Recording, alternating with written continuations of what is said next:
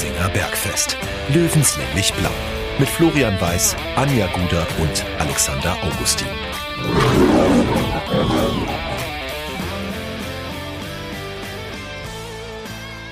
Servus und herzlich willkommen. Giesinger Bergfest, der Löwenstammtisch lädt zu Episode Nummer 80. Äh, es ist der 11. November, es ist 22 Uhr 27, ganz frisch. Äh, Dienstag, spätabends. Anja, frisch vom Volleyball zurück. Ich, frisch vom ersten Umzugstag zurück. Äh, Alex, von was bist du frisch zurück? Vom Wellnessen. Aber äh, frisch, frisch wäre jetzt, äh, wär jetzt so viel gesagt. Also äh, weit davon entfernt, frisch zu sein. Und ich glaube, euch geht's ähnlich. Wenn ja. ich euch so anschaue. ich, nee, Flo, du siehst, äh, also Anja, du sowieso, aber Flo, du siehst auch sehr frisch aus. Oh. Klar, logisch. Ja, bei mir liegt es jetzt aber eher daran, dass ich äh, noch ein Entspannungsbad mit, äh, mit einem kleinen Sohnemann noch hatte. Hm. Ähm, das hat geholfen, weil ansonsten hätte ich heute alles kurz und klein schlagen können. Äh, aber wie, wie halt erste Umzugstage mit ersten Aufbauten halt so sind. Ähm, Stichwort ich wollte jetzt irgendwie die, ich wollte die, ich wollte die Überleitung bringen mit, äh, wir sind alle schon ziemlich schläfrig um 22.28 Uhr äh, und Schlafwagenfußball hat 60 München abgeliefert am Samstag. Ich hätte jetzt die Überleitung hingebracht, äh, von wegen kurz und kleinschlagen hätte der ein oder andere Löwenfan am Samstag auch alles können. Hm, ja, stimmt. Ja, ist besser. Aber Bleiben wir dabei. Ja, aber am entspanntesten, entspanntesten ist eigentlich wie immer Anja, glaube ich, oder? Ja, ich bleib tiefenentspannt. Weil, also ja, mich nervt es auch, was da äh, in Bayreuth passiert ist. Aber ja, ich schenke auch Markus Ziereis und Felix Weber und wie sie alle heißen, lieber die Punkte als anderen in der Liga. B, also dann ist noch nicht viel passiert. Alle anderen haben auch gepatzt. Das einzige Nervige ist, du hättest dich schön absetzen können. Tja. Und es kommen schon wieder ganz viele, glaube ich, in diesen typischen 60 Strudel rein. Weil in den vergangenen Jahren haben wir ja auch immer diese Spiele verloren und jetzt war es wieder da, dass wir es verloren haben. Aber ich denke weiterhin positiv und denke, dass diese Mannschaft eine Reaktion bringt und einfach das nächste Spiel wieder gewinnt, weil auf Tabellenplatz zwei darf man nicht meckern. Darf man nicht meckern? Also wenn also ich, ich sag mal so. Es gibt nichts. Also Tabellenplatz zwei so ist immer noch im Großen, und, im Großen und Ganzen braucht man nicht meckern, ja. Genau. Äh, 60 ist, glaube ich, immer noch der, der zweitbeste Tabellenzweite der, der Drittliga-Geschichte genau. sogar. Ähm, zu diesem Zeitpunkt in der Saison, also es ist ja, wie du sagst, nichts passiert, aber die Art und Weise in Bayreuth, ähm, ja. puh, war teilweise schon, also gibt Diskussionsstoff. Ja, aber ich gehe, ich gehe mit dem Satz von Markus Ziereis. Sie dürfen gerne in Bayreuth verlieren und trotzdem aufsteigen. Das wäre der Plan, ja. Ja, der sollte bitte auch so Wenn bleiben. Wenn der im Vorfeld abgesprochen ist, also denken wir mal positiv, dann ist der doch völlig fein. Ja. Ja, also vielleicht nochmal zum Stichwort meckern. Ich glaube, meckern ist in dem Fall das falsche Wort. Ähm, meckern kann man immer, wenn, wenn wir hier meckern auf Platz zwei, dann ist es meckern auf hohem Niveau. Man darf aber durchaus Punkte kritisieren. Und mhm. das sollte man tun und das muss man vor allem tun, wenn man beim Tabellenletzten 0 zu 1 verliert. Ähm, das ist schon den ganz Großen mal passiert. Äh, den Löwen ist es jetzt erstmals passiert, dass man gegen den Tabellenletzten verliert seit äh, April 2016. Liebe Grüße an den Datenlöwen. Ähm, damals ein 1 zu 2 in Duisburg. Ähm, aber trotzdem, wir haben ja, an uns hat es jetzt nicht gelegen. Wir haben mahnend die Finger erhoben in der letzten Folge 79. Hätten sie mal reingehört bei uns. Wir aber, haben uns nichts vorzuwerfen. Nein, wir, äh, wir haben weil wir ein absolut reines Gewissen haben. Ja, genau. Ich tue das. Ja. Äh, nein, ähm, ich, ich muss zugeben, ich habe irgendwie auch ein schlechtes Gefühl gehabt bei diesem Bayreuth, also vor mhm. Anpfiff schon. Und leider hat das sich den, in den ersten zehn Minuten so ein bisschen bestätigt, wenn ich ehrlich bin. Ähm, ich war ein bisschen überrascht, wie, ich weiß nicht, ob ich es abwartend, passiv, ähm, reaktiv nennen möchte, wie 60 aufgetreten ist, aber irgendwie, ich habe jetzt nicht erwartet, dass die loslegen wie die Feuerwehr und Bayreuth überrennen, das nicht. Aber zwischen überrennen und wenig bis nichts tun, ist, gibt's halt durchaus Nuancen. Alex, wie ging's dir? Ja, ähm, war insgesamt ein schwieriger, also ein schwieriger Auftritt. Also mir hat einerseits hat mir Bayreuth sehr sehr gut gefallen.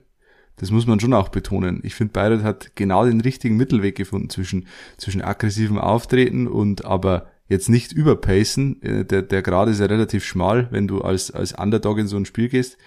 Und mir, mir hat die Körpersprache von 60 einfach von, von Minute eins an nicht gefallen. Da waren ganz früh schon so Gesten, die, die sehr viel sagen dabei. Meris Genderovic, der glaube ich nach 20 Minuten schon so, ja, so, so abgewunken hat. Und also es war alles irgendwie ganz, ein komisches Spiel, nicht greifbar. Guter Punkt, Körpersprache. Wäre jetzt auch gleich der erste Punkt gewesen, den ich gerne noch mit, mit angesprochen hätte.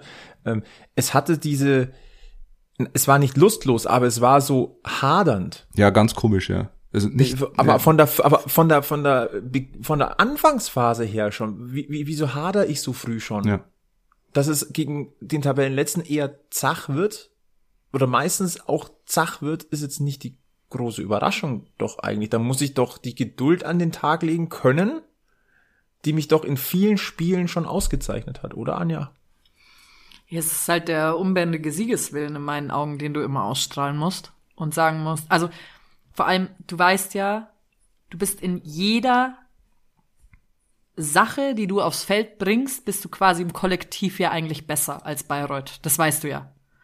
Also klar, die machen es gut und die machen, ich mag die, alles easy, aber du weißt, du bist der Bessere. Also klar kann mal ein Sonntagsschuss dann das 0-1 sein, irgendwas möglich, aber du musst ja immer trotzdem nach vorne gehen und dieses Spiel gewinnen wollen. Dann drückst du das Ding, glaube ich, schon noch gegen so einen Tabellenletzten irgendwie über diese Linie. Und das haben sie ja echt oft gezeigt. Aber für mich war das eher so ein Spiel, wenn man das spielt und wenn man es selber spielt, wo ich gerne zu meinen Mitspielern sagen würde, kommt, wir gehen jetzt noch mal runter vom Feld, gehen aus der Tür raus und dann nehmen wir wieder alles mit, so dass wir Fußball spielen können und kommen wieder. Weil anscheinend haben wir alles vor der Tür vom Stadion vergessen. Mhm. Also so war es ja so ein bisschen. Und äh, das Wichtigste hätten sie einpacken müssen, einfach akribisch zu arbeiten, oder? Ja, vor allem ja. Ähm, der Matchplan von Bayreuth war ja relativ schnell zu erkennen. Äh, einfach wirklich die, die Löwen irgendwie überrumpeln und tatsächlich äh, nicht sich reinzustellen, sondern sie quasi mit den eigenen Waffen zu schlagen. Und 60 hat sich darauf überhaupt nicht einstellen können. Äh, was vor allem, das war gegen Ingolstadt das Problem zum Beispiel, das war auch gegen Illertissen das Problem, ähm, dass du die, die Gegenbewegung nicht gemacht hast. Also du hast den Ball verloren äh, im, im, im letzten Drittel und bist aber dann nicht, bist nicht nachgerückt, um quasi den Gegenangriff mhm. zu unterbinden. Und Bayreuth ist fünf, sechs Mal gefährlich äh, zu Kontern gekommen, weil einfach die zweite Reihe nicht nachgerückt ist und irgendwie die, die Zweikämpfe dann im Mittelfeld hergeschenkt wurden. Immer wieder. Und das fällt mir immer wieder auf in der Saison. Es gibt überragende Spiele, wie gegen Wien, Wien Wiesbaden. Das ist sieben Tage her gewesen zu diesem Zeitpunkt. Mit der gleichen Startelf wohlgemerkt. Das war das beste Saisonspiel. Und dann lieferst du so eine Leistung gegen Bayreuth ab. Ich, ich verstehe das nicht. Also da muss man. Das ist tatsächlich auch mein Hauptproblem. Da muss Diese man. Diskrepanz ja, innerhalb von sieben Tagen mit lässt sich nicht erklären. derselben Mannschaft. Ja. Ich kann es, ich, das ist etwas, das kann mir keiner erklären. Die haben doch nicht innerhalb von sieben Tagen allesamt das Fußballspielen ja. oder das Taktieren verlernt. Und da muss man jetzt, das, da muss man jetzt vielleicht Marco Reus bitte weghören. Marco, wir wissen, du hörst den Podcast. Da muss man die Mentalitätsfrage stellen. Es ist so. Äh, irgendwo muss es da ja im Kopf hapern. Weil fußballerisch können sie es, das haben sie gegen Wien Wiesbaden bewiesen. Oder nimmst du es auf die zu leichte Schulter? Ja, das wäre ja quasi Stichwort also im, Mentalität. Ja, aber nicht vorne rum, vorne rum strahlst es ja immer aus, sondern unterbewusst weißt du ja zum Beispiel gegen den Tabellenletzten, okay, eigentlich müssen wir das Ding wuppen. So. Und dass es ihnen vielleicht selber gar nicht so krass auffällt, aber das Kuriose ist ja, dass es nicht ein, zwei Leute sind, sondern dass es ja dann das ganze Kollektiv eigentlich fast ist, das mitschwimmt. Weil wenn ein, zwei es ja nur sind, die könntest du ja wieder mitziehen, mhm. die kannst du ja aufwecken. Aber wenn es halt fünf, sechs sind, dann verfallen die anderen halt auch in diese Situation.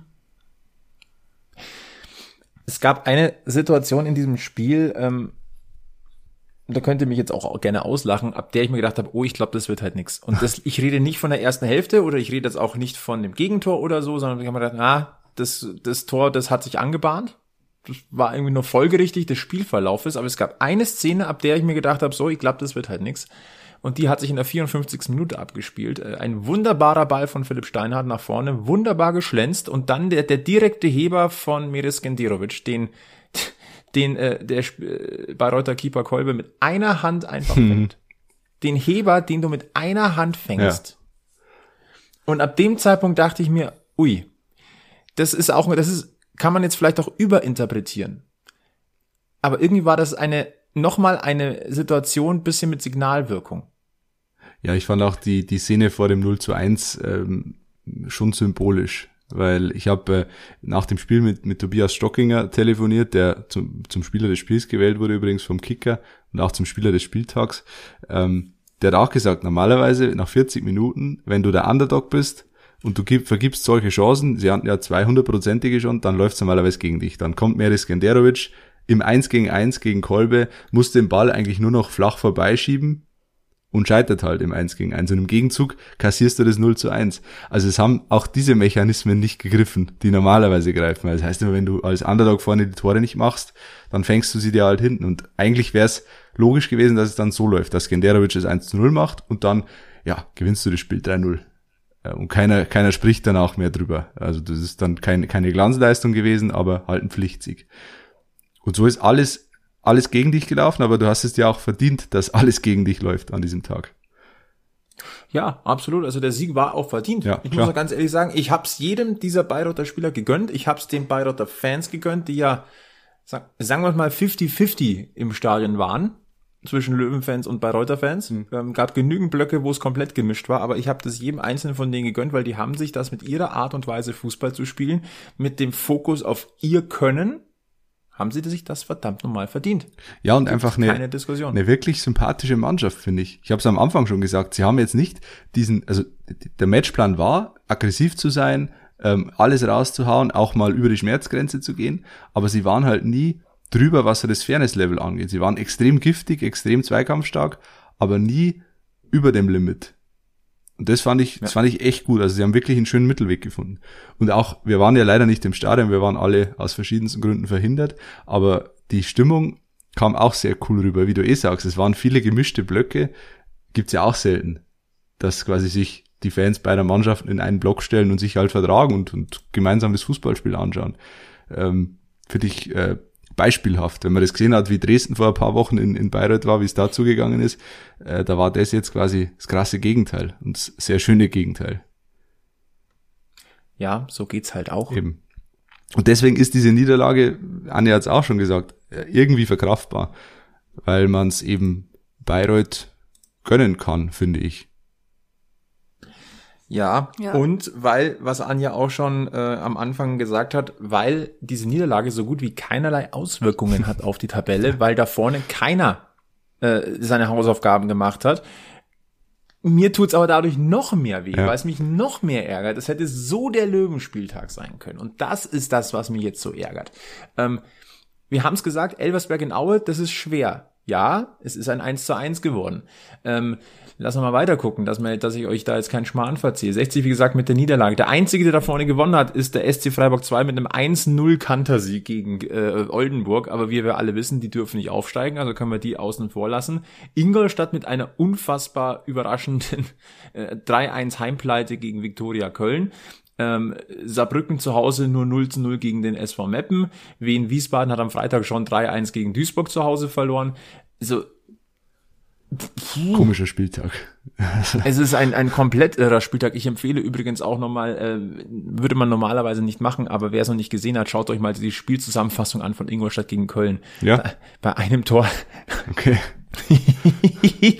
ähm, ich werde jetzt nicht zu viel verraten. Schaut mal rein. Sieht man auch nicht alle Tage. Kacktor. Oder wie? Ja. Okay. Ja, ja, ja. kann man, kann man schon in die Richtung gehen. Aber ganz ehrlich, also, wir können festhalten, grundsätzlich ist an diesem Wochenende nichts kaputt gegangen. Du bist immer noch mit äh, vier Punkten Vorsprung auf Rang vier unterwegs, beziehungsweise wenn wir jetzt, wir müssen eigentlich fast noch auf Platz fünf gucken, wenn wir sagen Relegationsplatz, weil SC, der SC Freiburg 2 ja auf drei steht, dann hast du sogar fünf Punkte Vorsprung auf einen nicht Aufstiegs-Relegationsplatz. Tja. Ja, was, was wäre gewesen, wenn? Ach, was, aber, was wäre, wenn Spiele? Ja, aber das, äh, man muss froh sein, dass es so gelaufen ist. Ja, ja. Ähm, wollen wir aber auch noch auf ein, zwei vielleicht positive Sachen gehen, wenn man guckt, also äh, Marius Wörl hat jetzt hier zwar die Kickernote 4-0 bekommen, ich muss aber ganz ehrlich sagen, Bester ich fand Mann, den noch äh, einen der besten ja. auf dem Platz und das, ich muss das nochmal sagen, ich bin beeindruckt von diesem jungen Kerle. Ähm, wie, der hat sich momentan also sich seinen Stammplatz mitunter verdient. Mhm. Ab, also der war, gerade hat. Der war, finde ich, der beste Löwe am Platz. Ich hätte als besten Löwen einmal mehr Jesper Verlat genannt. Ja. Ich würde da sogar auf Marius Wörl gehen. Wobei es nicht schwer war, bester Löwe zu sein an diesem Tag. Muss man auch sagen. Ja, ja. Äh, nein, aber wollen wir, wenn wir wirklich beim Positiven bleiben wollen, dann ist es äh, Marius Wörl. Weiterhin die positive Überraschung momentan. Und ganz wichtig, äh, Marcel Bär mhm. ist zurück auf dem Platz. Wenn auch nur für zehn Minuten, aber sofort wieder die Torgefährlichkeit ausgestrahlt. Ja. Und den zweiten. Er hat ja auch die Chancen noch gehabt. Ja, le leider, leider sehr kläglich vergeben. Äh, den zweiten Marius würde ich auch noch herausheben. Marius Wilsch, der nach seiner Einwechslung da über rechts ziemlich viel Betrieb gemacht hat. Also der hat ja. sehr viel Schwung reingebracht. Ähm, hat ein bisschen eine offensivere Rolle gespielt, als er es eigentlich sonst immer hatte. Ähm, hat er gut gemacht, finde ich. Und klar, Marcel Bär ist natürlich, äh, wird, wird extrem wichtig werden. Und ich war fast ein bisschen überrascht, dass er gleich, dass er gleich eingewechselt wurde. Ich dachte, er, er fährt jetzt mal mit. Äh, damit quasi eine Ruhe ist, aber gleich zum Einsatz gekommen und der Fuß hat Gott sei Dank gehalten, weil wir haben es ja, ich glaube bei Niklas Dorsch war das, oder? Bei Augsburg hat man es ja anders gesehen, der auch nach Mittelfußbruch schnell zum Comeback gekommen ist und jetzt wieder raus ist und ähm, muss man schon vorsichtig sein. Ich meine, Marcel Bär war, wann war diese Verletzung im Dortmund-Spiel Pokal? Das war ja. Ende Juli oder so oder Anfang August, ja. irgendwie so. Das ist ja jetzt doch noch nicht so lange her, wenn du dir den Mittelfuß brichst, was ja, glaube ich, so war. Er war, war ein Bruch, oder? Es wurde nie, nie bestätigt. Eine Unterkörperverletzung. Haben wir ja schon mal drüber gesprochen. Ja. Willkommen am Eishockey. Ja. ja, aber wir gehen jetzt davon aus, es war ein Mittelfußbruch.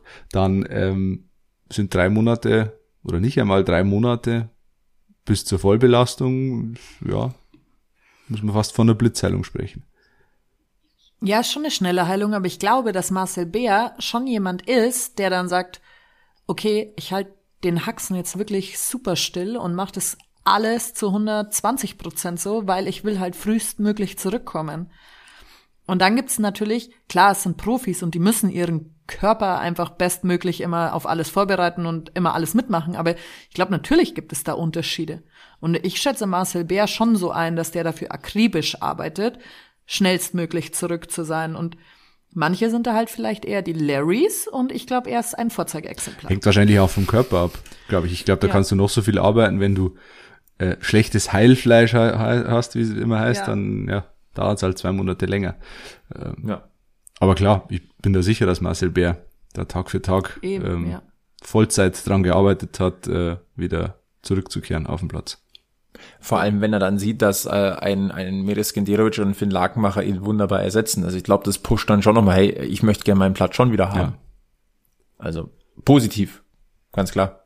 Er hat ja auch lobende Worte gefunden ähm, in einem Interview. Ja, zu Recht, zu Recht also natürlich. Vollkommen zu Recht. Ja. Aber das, erstens spricht das für die äh, für fürs, für die, für die Chemie in der Mannschaft und zweitens ist es ein Motivationstreiber müssen wir doch nicht darüber diskutieren. Aber es wird jetzt, Vor allem es wird, als amtierender Torschützenkönig. Es wird jetzt wirklich interessant, wie, wie diese Sturmkonstellation aussehen wird. Jetzt haben wir nicht mehr lange bis zur WM-Pause, dann, dann erledigt sich das Thema erstmal von selber. Aber ähm, jetzt die letzten drei Spiele wird schon interessant. Marcel Bär wird sicherlich zurück in die Startelf drängen. Und dann ist die Frage, wer auf die Bank geht.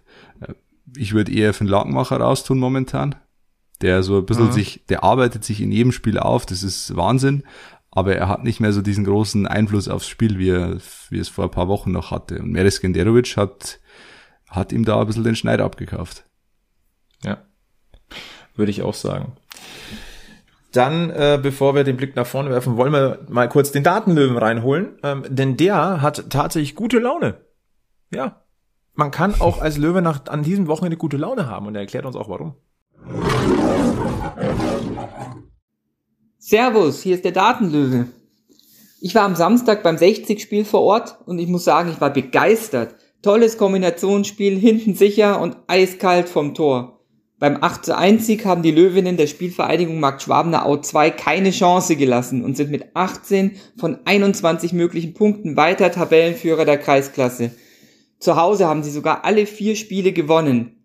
46 Tore in sieben Spielen, im Schnitt über 6,5 pro Partie. Sophia Endrizzi mit einem Sechserpack und jetzt schon 19 Toren auf dem Konto. Da können sich die Herren der Schöpfung eine Scheibe abschneiden. Die blieben nämlich beim 0 zu 1 in Bayreuth erstmals seit dem 0 zu 4 in Magdeburg am 7. Mai in einem Drittligaspiel ohne eigenen Treffer und verloren erstmals seit einem 1 zu 2 in Duisburg im April 2016 in der zweiten Liga wieder ein Ligaspiel gegen einen Tabellenletzten. Da half auch der erste Vierfachwechsel der Vereinsgeschichte in einem Ligaspiel nichts mehr. Aber mehr Negativfakten zu den Löwenherren wollt ihr doch gar nicht hören, oder? Vielleicht baue ich mir ja mal eine Datenbank zu den Löwinnen auf. An denen werden wir noch viel Freude haben.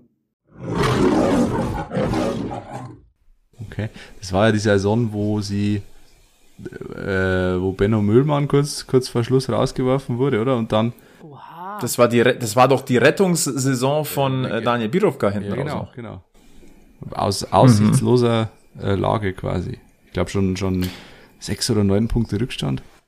Ja, und ich glaube auch, äh, am letzten Spieltag durfte Daniel Birovka nicht mehr coachen, weil dann mhm. diese Übergangszeit nicht mehr war. Und dann muss Dennis Buschwev äh, einspringen. Beim FSV Frankfurt. Verrückt. Da haben wir, mhm. da haben wir äh, Falco Götz äh, in die dritte Liga geschossen damals. Das, da war ich dabei in Frankfurt. Ähm, ich glaube 1 zu 2 verloren. Äh, Walde Drama mhm. dürfte für uns getroffen haben. Äh, und es war, das war das mit Abstand also es war ein ganz komisches, erstens mal ein ganz komisches Spiel, aber auch das Prozedere äh, vorn dran schon ganz komisch mit dem Einlass. Äh, extrem strenge Kontrollen, äh, habe ich noch nie erlebt sowas. Und dann aber die größte Pyroshow, die ich je gesehen habe. also, hat ja gut funktioniert. Das hat super funktioniert.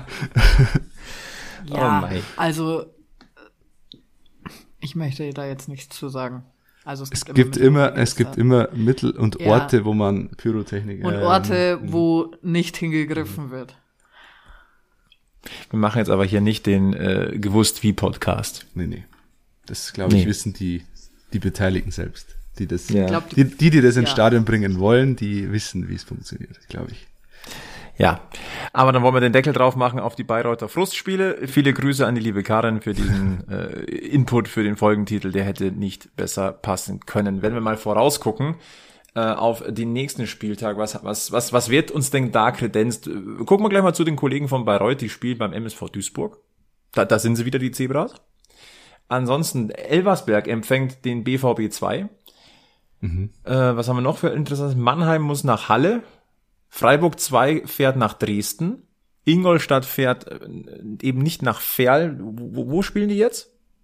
Ist es wieder Lotte? Noch ist es wieder Paderborn? An, ich weiß es nicht. Lotte kommt an, doch immer mal wieder. An irgendeinem Autobahnkreuz werden sie schon spielen. Ja, also auf alle Fälle Ingolstadt bei Ferl. Dann haben wir, äh, genau, und dann haben wir natürlich am Sonntag das Spitzenspiel. Also ist es von der, von, von der Attraktivität der 60 empfängt Saarbrücken auf Giesingshöhen. Äh, Wiedergutmachung. Mhm wenn nicht jetzt, wann dann? Also muss man auch ganz deutlich sagen, äh, Saarbrücken immer auch sehr, sehr unangenehm zu spielen, müssen wir nicht, äh, müssen wir nicht, glaube ich, näher ausführen. Fakt ist aber auch, ähm, das ist jetzt ein Sechs-Punkte-Spiel und die wirst du garantiert nicht unterschätzen. Ja, im, im besten Fall läuft's wieder so wie gegen Wien Wiesbaden. Ähm, ja. Du weißt, dass du dieses Spiel nicht verlieren darfst. Ähm, ja, und dann zeigst du im besten Fall wieder die, die, die Wehenleistung quasi und nicht die Bayreuth-Leistung. Was wiederum für die, für die äh, Mentalitätsthese sprechen würde, dass du, wenn du in den, in den großen Spielen in Anführungszeichen äh, die beste Leistung bringst und dann geht's halt gegen Bayreuth oder halt einen anderen Gegner aus der unteren Tabellenhälfte und dann, dann, dann beißt's wieder aus. Also mal schauen. Aber ich bin guter, guter Dinge, dass das klappt. Zumal Saarbrücken ja auch weit davon entfernt ist, gefestigt zu sein ähm, in, dieser, in dieser Saison. Die haben jetzt äh, nach dem Trainerwechsel, glaube ich, ganz gut gepunktet, weiß ich jetzt gar nicht. Da musst du mir jetzt helfen, Flo. Aber ich, ich habe ich, ich hab ehrlich gesagt schon wieder vergessen, wann der Trainerwechsel war. Ich weiß gar nicht, wen, wer, wer, wer trainiert die. das ist, alles, ah, alles im Fluss. Alles. alles im Fluss. Ähm, Uwe Koschinat, Uwe Koschinat war Trainer auf jeden Fall, aber ja. Fakt ist, dass Saarbrücken in dieser Saison wirklich nicht gefestigt ist und auch ähm, Verletzungspech hat. Adriano Grimaldi, glaube ich, ist immer noch verletzt. Äh, der jetzt wird's, jetzt wird's äh, sehr viel Halbwissen. Ja, der eine, der sich, Adriano Grimaldi ist der, der sich, verletzt, der, der sich das, Sebastian Jakob, der sich das Kreuzband gerissen hat, soweit ich weiß. Absolut. Ähm, genau, also. Julius Bieder ist auch, äh, Biada ja, ist auch noch verletzt, äh, Dominik Ernst ist noch verletzt. Ähm, also, das ist auch nicht, nicht gefestigt, nicht geschlossen. Und ähm, ja, müssen wir jetzt äh, mit, äh, mit, immer noch Interimstrainer ist übrigens Rüdiger Ziel. Sachrak lesen, ja, lustig. Ich dachte, die hätten schon die hätten schon wieder einen, aber die lassen sich Nein. Zeit. Das ist auch die Frage, muss man mal gucken, ob sie diese Woche noch was tut. Möglich wäre es, aber ich kann es mir jetzt ehrlicherweise eher schwer vorstellen. Äh, es gibt natürlich auch äh, die Rückkehr eines alten Bekannten auf Giesingshöhe mit Richie Neudecker der mit fünf Vorlagen äh, der Top-Vorlagengeber des ersten FC Saarbrücken ist. Mhm. Und äh, ein, eine Bude hat er mittlerweile auch schon gemacht für seinen neuen Arbeitgeber. Äh, wir haben über die Trennung äh, von 60 und äh, Richie Neudecker haben wir ja schon gesprochen. Also böses Blut ist da nicht. Überschrift war einfach verzockt. Ja. Ganz einfach. Und ähm, deswegen, ich gehe nicht von bösem Blut aus auf Giesingshörn gegenüber Richie Neudecker. Ich glaube, dass er ja, neutral empfangen wird. Also der wird jetzt nicht gefeiert werden wie. Ich glaube, es ist ungefähr egal. Ja, genau. Oder? Er wird jetzt nicht ja. gefeiert werden wie ein Kai Bülow oder so, wenn der, wenn der äh, auf Giesingshöhen gespielt hat mit Rostock. Aber Pfiffe wird es jetzt auch. Also ich glaube, dass es egal ist, ja, tatsächlich. Absolut. Und äh, die letzten äh, die letzten drei Spiele hat äh, Saarbrücken nicht verloren. 3 zu 2 zu Hause gegen Zwickau. 2 zu 1 in Saarbrücken, äh, in Dresden, das musst du erstmal hin, hinbekommen und zuletzt, wie gesagt, ein torloses 0 zu 0 gegen den SV Meppen. Ähm, Aber starke ja. Bilanz. Also für einen Interimstrainer, das ist schon, kann man lassen. Ja. Also, auf alle Fälle aufpassen, liebe Löwen, aufpassen auf den ersten FC Saarbrücken. Äh, einer, der uns nachhaltig in dieser Saison ja äh, wirklich beeindruckt, ist Leo Morgalla. Über den haben wir wirklich schon ausführlich auch gesprochen und sind immer wieder begeistert. Äh, es gab vor kurzem die Vertragsverlängerung mit 60 München äh, und äh, das ist gut, weil es Sicherheit dem jungen Burschen gibt. Es ist gut, weil es dem Verein Sicherheit gibt. Aber das heißt ja nicht, dass nicht trotzdem Interesse von anderen Vereinen auftaucht. Und äh, jetzt ist es natürlich der Fall. Es musste irgendwann kommen. Mich wundert jetzt ein bisschen, dass es jetzt hier kurz so vor der Winterpause ist oder vor der WM-Pause. Aber ähm, da gibt's ja durchaus in Deutschland Medien, die deren Kerngeschäft äh, das Transfergeschehen ist und zu beobachten und reinzuhorchen. Und da ist Sky natürlich weit vorne und äh, der Kollege Florian Plettenberg hat da äh, Infos bezüglich Leo Morgalla gehabt. Und äh, nachdem ähm, da noch gewisse Kontakte aus äh, Bergfestkreisen zu Flo Plettenberg bestehen, der ja auch mal Löwenreporter gewesen ist, der ein oder andere mag sich erinnern, äh, haben wir da mal angeklopft und äh, der Flo hat uns eine kleine Nachricht geschickt, eine kleine Einordnung der, der ganzen äh, Gelegenheit. Und äh, ja, hier, Plätti, leg los.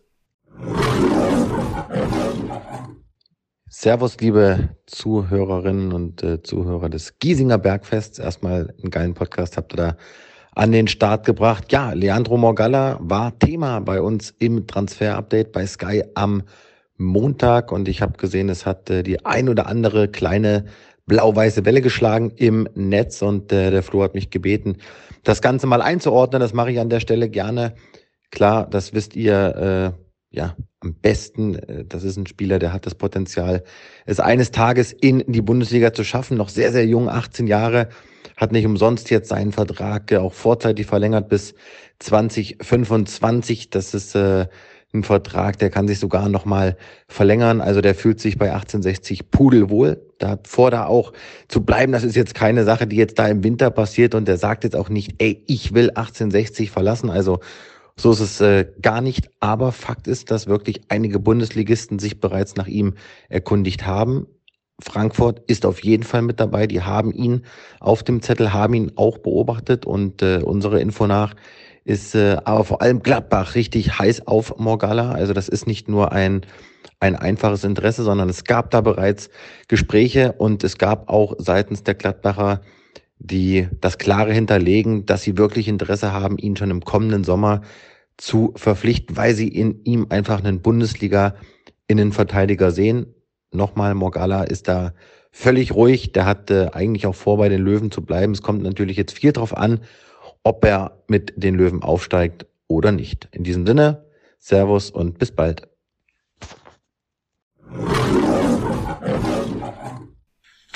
Ja, vielen Dank, Pletti. Ähm, sehr, sehr interessant und eigentlich, wenn man ganz ehrlich ist, so wirklich überraschend ist es nicht. Nee. Dass das kommt. Also ich bin ein bisschen über den Zeitpunkt jetzt äh, ein bisschen verwundert, ganz ehrlich, aber es sind noch drei Spiele, dann ist Pause, dann ist WM und wir wissen alle, in der Wintertransferperiode passiert normalerweise, sind das eher Panikkäufe, sage ich mal. Aber in diesem Jahr wird es ein bisschen anders sein. Durch das WM-Turnier wird, wird einfach, werden gewisse Marktwerte nach oben gehen oder sich Spieler wieder in den Fokus spielen können, die dann unmittelbar verpflichtet werden. Ich glaube aber auch, dann, dass ähm, Gladbach ja. oder Frankfurt oder wer immer auch äh, Interesse hat an Leo Magalla, das werden noch einige Vereine mehr werden, glaube ich, dass die schon langfristig denken, wenn sie Leo Magalla verpflichten. Und du musst, das wissen wir ja alle, heutzutage einen Spieler ganz, ganz jung verpflichten. Also Leon Magalla ist ja mit 18 eh eigentlich schon im gesetzten Alter, was das angeht. Du musst als, als, als äh, Bundesliga-Verein schauen, die Talente ganz früh abzugreifen mit 16, 17, weil sie dann eben noch preiswert zu haben sind. Ähm, lass Leo Magalla eine Saison zweite Liga spielen mit 60.